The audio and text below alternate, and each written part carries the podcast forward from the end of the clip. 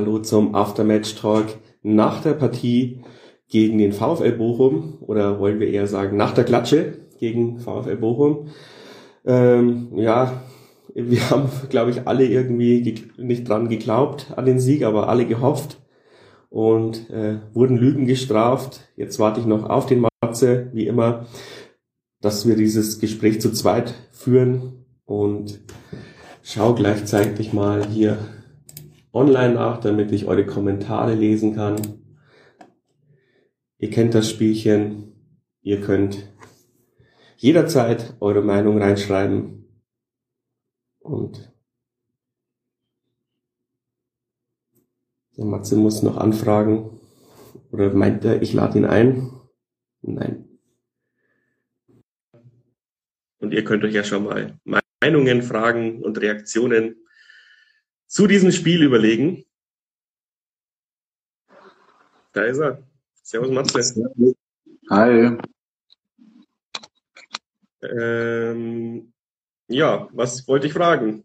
Was hast du da für einen Scheiß zusammen kommentiert im Turmfunk? 5-1 Niederlage. Jetzt ist nicht ein bisschen besser machen können. Nee, war heute nicht so der Tag. Pleiten, Pech und Pannen trifft's mal wieder. Das ist ja nicht das erste Mal, dass man ein Spiel eigentlich zusammenfassen kann nach dem Motto Pleiten, Pech und Pannen. Heute ist es mal wieder passiert.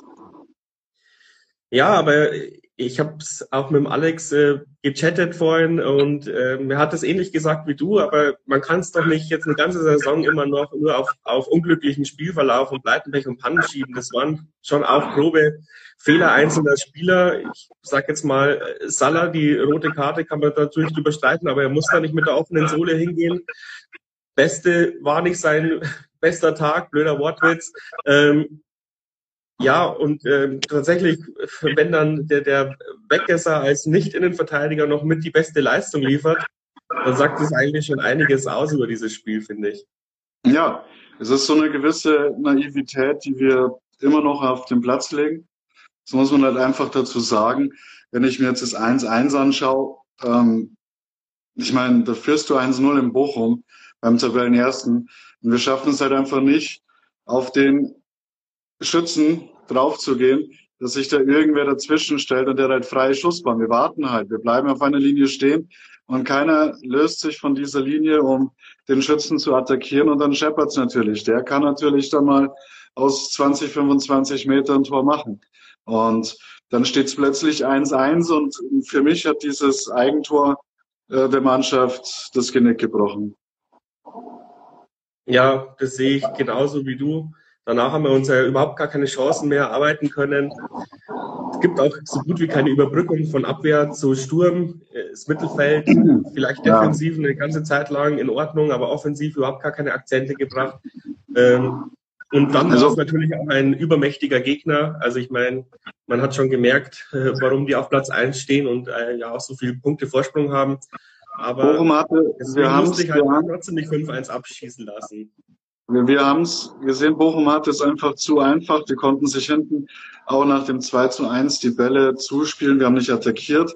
Nach dem Albers-Tor, was der zweite Torschuss war, das blieb dann auch der letzte Torschuss, weil äh, wenn dann mal der lange Ball nach vorn kam, stand Bochum mit vier Mann in der Viererkette sehr tief und die haben die Bälle einfach dankend alle abgefangen und haben sie sich die Kugel hinten rumgespielt und hatten halt genügend Zeit. Ja, muss man halt auch von der Seite sehen. Trotzdem erstmal an alle Mütter einen wundervollen Muttertag.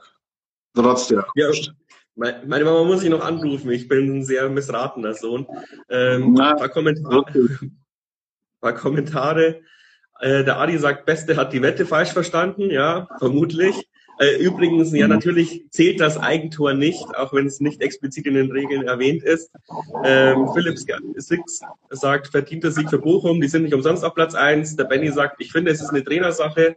Es ist die ganze Saison über keine Entwicklung zu sehen und die Einstellung stimmt einfach nicht. Äh, Sehe ich nicht. Also ich finde, die Einstellung stimmt. Äh, ich wüsste nicht, was Mehrsatz, also schon, ich wüsste schon, was er besser machen könnte, aber so viel falsch macht er auch nicht. Ich glaube tatsächlich, die Qualität der Mannschaft ist einfach nicht hoch genug für äh, mehr als Platz äh, 15. Ähm, und ich glaube auch, dass wir das nicht nächstes Jahr abstellen können.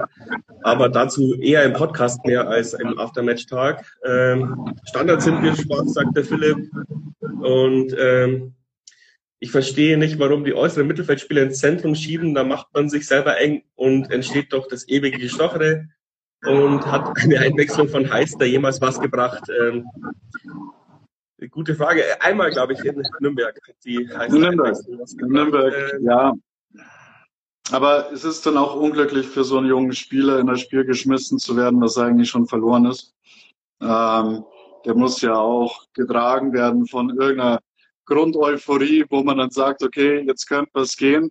Und ähm, dann halt ist es nicht gut, natürlich, wenn man in ein bereits verloren geglaubtes Spiel, was ja dann auch so war, reingeschmissen wird. Dann ist nicht einfach, er hat, glaube ich, nur die Aufgabe gekriegt, schauen wir, dass wir hinten einigermaßen dicht machen, dass wir äh, Schadensbegrenzung machen. Ich glaube, das war so seine Aufgabe. Und ähm, der ging da nicht in das Spiel rein, um Akzente jetzt nach vorne zu haben. Also das wusste er auch. Ja, aber leider auch einer von vielen Spielern. Äh, da kann man jetzt, glaube ich, echt äh, zwei Hände von Spielern aufzählen, wo wir gehofft haben, dass der Entwicklungssprung äh, zu diesem Zeitpunkt ein komplett anderer ist. Und das fasst, glaube ich, auch die Saison zusammen. Also tatsächlich wenig Spieler mit einem Entwicklungssprung. Da kann man sich jetzt eben streiten, an was liegt's. Ähm, dann kommt die Frage, kommt noch ein Podcast zum Stolze-Thema? Also wir werden natürlich am Ende der Saison nochmal einen größeren Podcast machen über Ausblick, was wir glauben, wie der Kader sich verändert und wo wir Verbesserungen brauchen. Aber der nächste Podcast wird vielleicht nicht das Hauptthema sein. Ich muss eh schauen, ob wir es irgendwie zusammenkriegen, weil am Donnerstag müssen wir ja schon wieder Kiel kommentieren und dann äh, kommt das Endspiel gegen Sandhausen. Weiß nicht, wann dann der nächste Podcast kommt, tut mir leid. Ähm, und Du hast ich glaube einfach, Gruß bekommen. Schönen Gruß, Matze. Von wem? Äh, Love or Hates. Ah, der Mo, also. Ja, cool. Servus Mo. Hi. Ähm, nee, also unterm Strich muss man halt jetzt einfach sagen, okay, dieses Bochum-Spiel, so blöd wie es gelaufen ist, und ich glaube, wir sagen das schon von, von Folge zu Folge, okay, wir müssen jetzt in den nächsten Spielen, müssen wir Gas geben. Dann wird dann aber wirklich im nächsten Spiel, jetzt wirklich im nächsten Spiel und jetzt wirklich im nächsten Spiel, wir brauchen ja nur drei Punkte.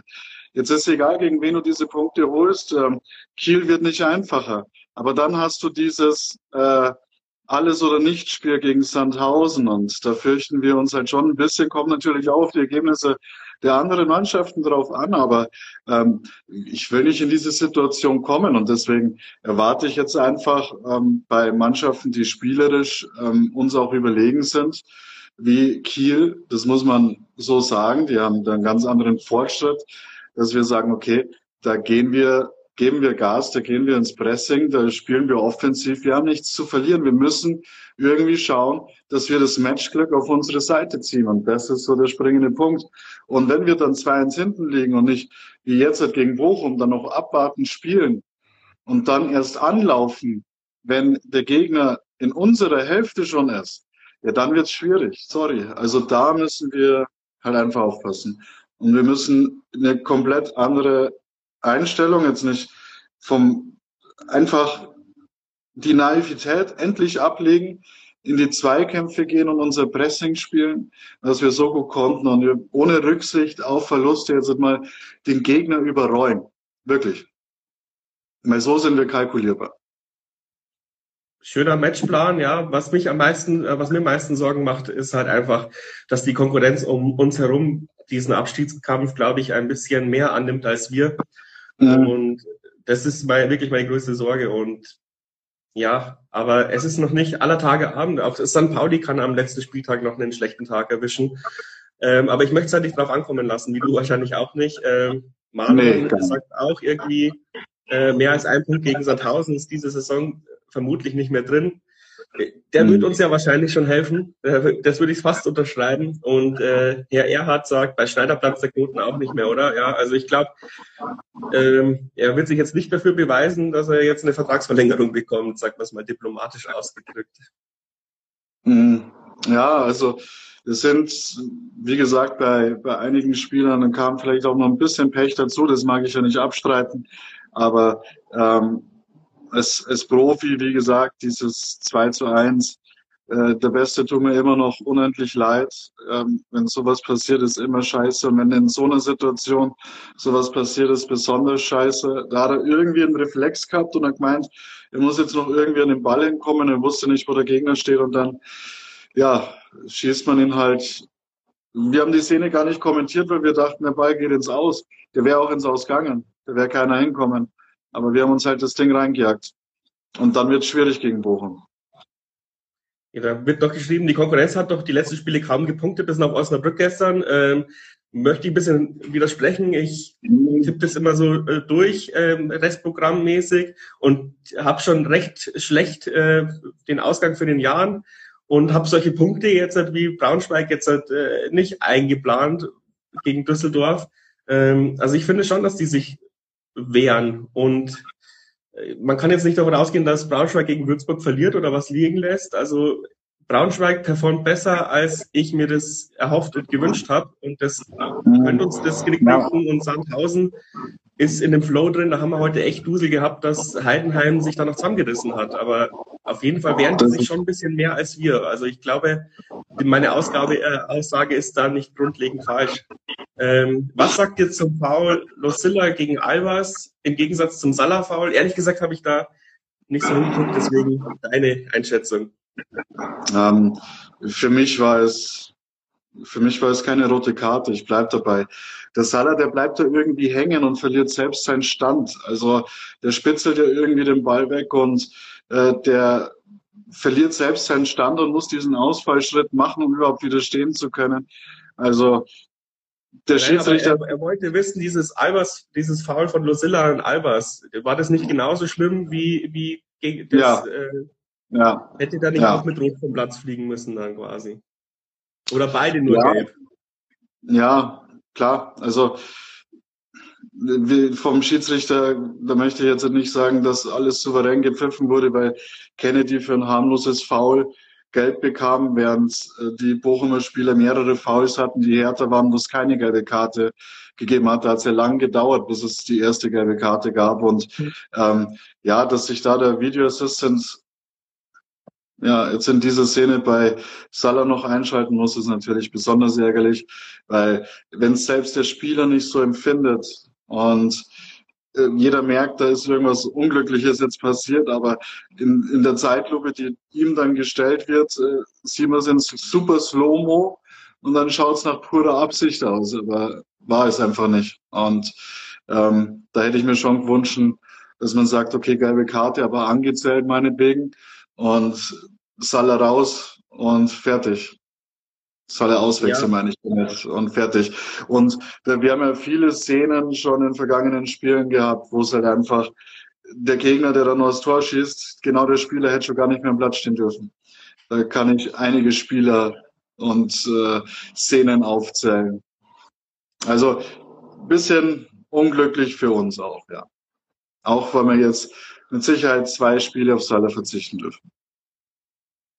Ja, beim Spiel gegen Heidenheim ja eben das Gleiche. Da hätte er auch mit Rot vom Platz oder mit Gelb-Rot vom Platz fliegen müssen, der Heidenheimer. Und äh, wurde dann zwei Sekunden später ausgewechselt und uns hilft dann wieder keiner äh, aus, den, aus den Kölner keiner. Das ist maxi also die, diese Saison fast alle Kölner Entscheidungen äh, gegen uns. Aber ja.